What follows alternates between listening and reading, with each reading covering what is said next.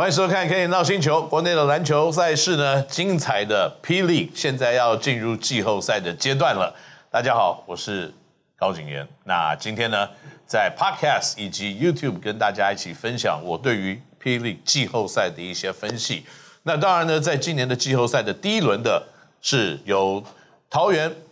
领航员来出战。这个福尔摩沙台新梦想家这两支球队啊，那在今年的这两支球队呢，即将在第一轮打一个五战三胜。那因为在例行赛的时候呢，这个战绩的原因呢，让领航员即将会有主场的优势。这代表说呢，在桃园他即将打三场，然后跑去彰化再打两场的比赛。所以呢，在主场的优势先看是在领航员这边。那另外呢，就是在今年两支球队的对战的内容来看呢。这个领航员最后是在八场比赛取得五胜三败的一个成绩，对到梦想家，所以整体来看，好像领航员在这个对战组合里面可以占到一些优势。不过呢，我们如果仔细来分析这个季后赛的赛况的话呢，我们可以分出几个不同的方向来判断。到底在第一轮打完谁会脱颖而出？当然，因为呢，在例行赛最后收尾的时候呢，有相当多的情况发生，所以呢，在这里我必须要跟大家来做一个小小的分析，看到底最后五胜三败碰到梦想家的领航员会赢，还是梦想家会脱颖而出？好，首先呢，在这个八场两支球队互打的一个情况之下呢，我必须要先跟大家。把它分成两段，什么样子的两段呢？就是在上半球季的前面四次碰面的时候呢，四场比赛全部都是领航员赢球。那下半球季的四场比赛里面呢，领航员只赢了一场，而且是赢了最后的那一场。那最后的那一场比赛呢，我们最后再来讨论。那我们如果先把这个球季分成上下半场来看的话呢，我们就可以先看看为什么上半场上半球季。领航员可以四战全胜，那下半球季呢？梦想家可以在前面三场全部胜利。好，我会把这个分成两段的原因，是因为呢，其实，在上半球季的时候，领航员跟梦想家的对战里面呢，领航员有一些禁区的优势，因为毕竟梦想家呢，在他的禁区的阵容是三个比较矮小的球员，他分别有 Tucker、Jaren Young，还有。Stephen Hicks，那 Stephen Hicks 跟 Jaren Young 两个，大概是六尺六寸左右，而且是打前锋的，比较属于面对篮筐型的球员。那 Tucker 是一个后卫啊，所以梦想家必须要靠李德威、谭杰龙或者是王柏志这三个人在禁区撑。那打出的结果就是在篮板方面，他们四场比赛都被狠狠的修理。篮板的次数呢，第一场他们输了十三个，第二场他们输了四个，第三场输了十一个，第四场输了四个。那他们这些比赛的共同点是什么呢？那就是呢，领航员的本土归顺球员 Quincy Davis，四场比赛呢都几乎缴出 double double 的成绩。一个本土球员在禁区每一场比赛以十二个篮板起跳的状况，那是基本上没有任何其他的本土球员可以来做抗衡的。那更重要一点呢，是在第四节的时候呢。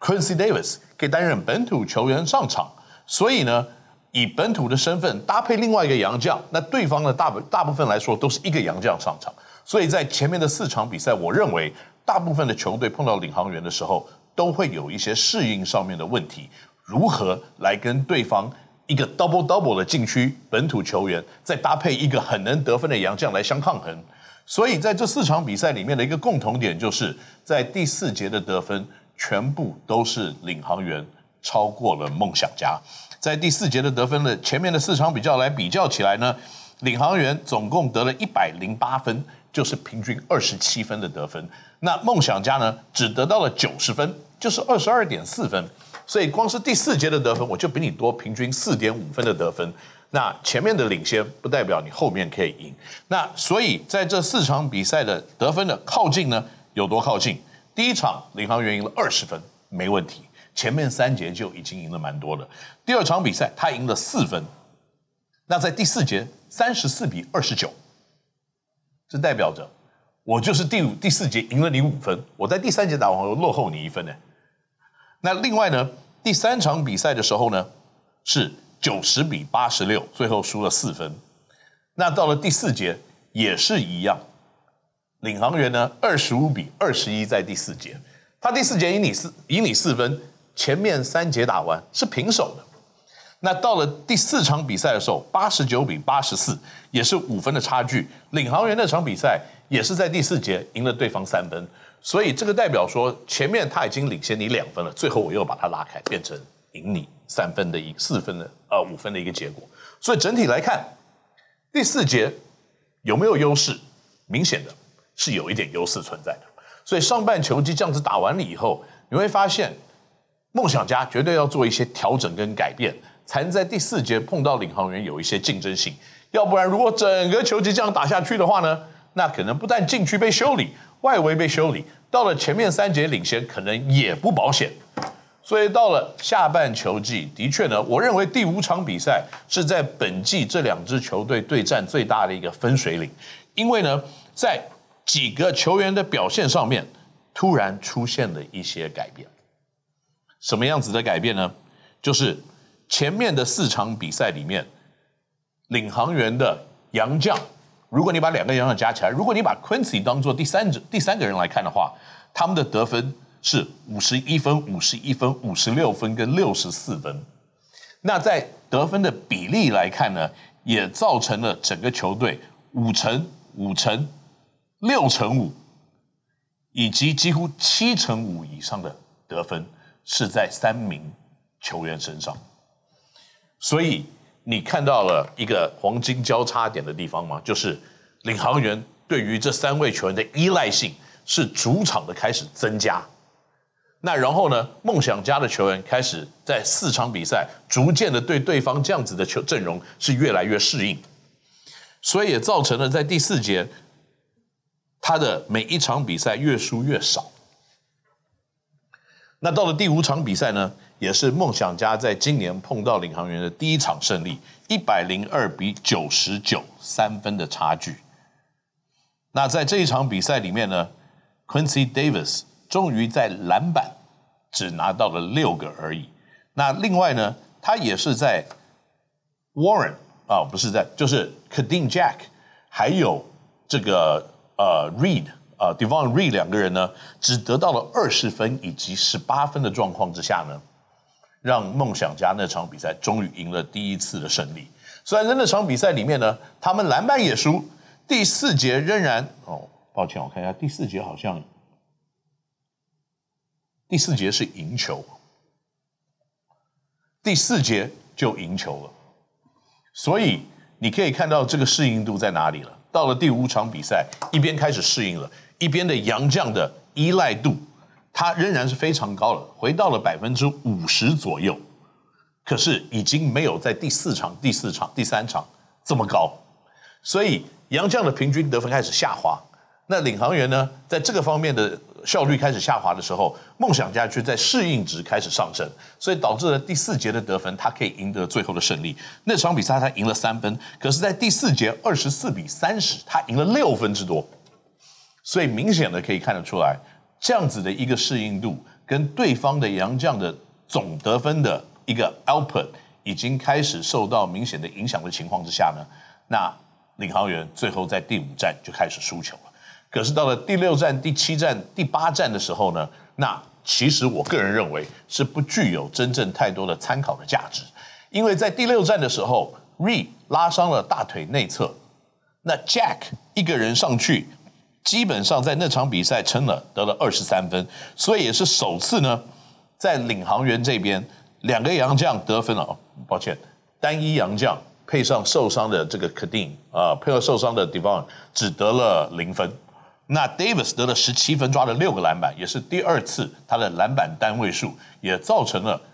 最后呢领航员是输球的结果。所以看起来有一个共同点，就是只要 Quincy 他的篮板只在单位数的时候。他们输球的结果好像是难以避免的。那在那场比赛里面呢，也是第一次啊，就是第二次，他们得分是在九十分、八十九分左右，因为 Davis、Reed 的零分，呃，再加上 Jack 三个人只有四十分的一个表现，那也造成了呢，在那场比赛九十八比九十，最后是梦想家胜利。那第七战的时候，没有 Reed，也没有 Davis。所以呢，在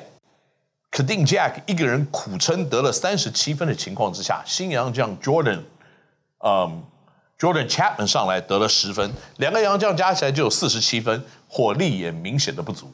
所以大家可能在问了，到底到了季后赛，领航员对到梦想家，谁会赢球？那很明显的一件事情，以这样子的频率，以这样子的 pattern 走下来呢，如果今天 Re 搭配 Jack 还有 Davis，他们的胜率实际上大概是六场，他们赢了四场。可是没有 Davis，他们的胜率是零。哦，是哦，他们赢了一场哦，最后那一场。可是我认为那一场比较不具有参考价值啊。那所以呢，以整体的这样子赛事来看的话，很明显的。决定季后赛第一轮胜负的关键是什么呢？就是第一，Reed 大腿的那一侧拉伤是好还是不好？